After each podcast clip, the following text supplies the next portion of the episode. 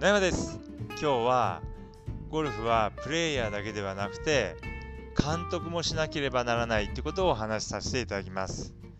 まあ、他のスポーツのように、まあ、例えば野球を例にとりますと、まあ、選手は、えー、プレーするだけ、ま監督は、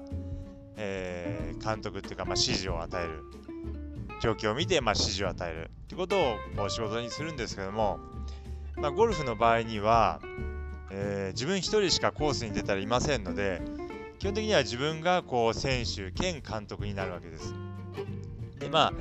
自分をですねこうしっかりこうコントロールしてマネージメントしていくっていうことももちろん大事なんですけれども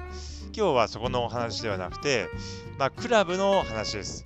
まあ、クラブこう14本キャディバッグの中には入っているんですけれどもそれらのクラブをもう監督になったつもりで、えー、見ていくってことです。まあ、例えばドライバーは今は調子がいいとか、えー、7番アイアンは今ちょっと調子が悪いとか、えー、今はこうスプーンはこう今スライスしやすいなとか、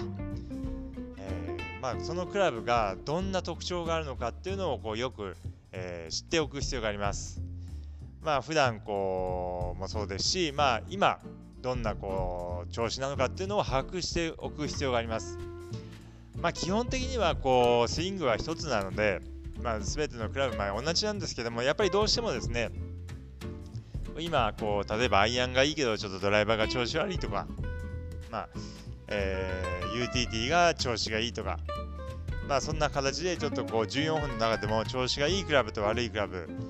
えー、まあ、いいイメージが出るクラブもあれば悪いイメージしか出ないクラブもどうしても出てしまいます。でそれらをですねこううまくこうコントロールするっていうかうまくこう知っておくってことです。正しく、えー、把握しておくってことが非常に重要です。でやっぱりこうコースをラウンドしていて、まあ、こういう状況では、えー、何番を使った方がいいとか、まあ、こういう状況だったらもう何番よりも何番の方がいいっていう、まあ、セオリーはもちろんあるんですけれどもまあそういったセオリーもある中で、まあ、自分のこう調子のいいクラブ、まあ、うまくいきそうなクラブをまあ選択していただくといいです。やっぱりこうコース回っていて、まあ、こういう状況だったら普通、まあ、このクラブ使うっていうのがあってもですねどうしてもこう調子が悪いとかいいイメージが出ない場合にはですね、まあ、他のクラブに変えて、えー、打っていった方が結果がいい場合があります。ですので、まあ、その14本持ってるクラブの中で、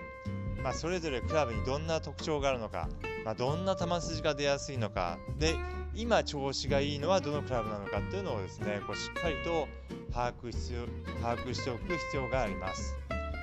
でその時々で、まあ、調子がいいクラブもしくはその特徴、まあ、出やすい球筋を生かして、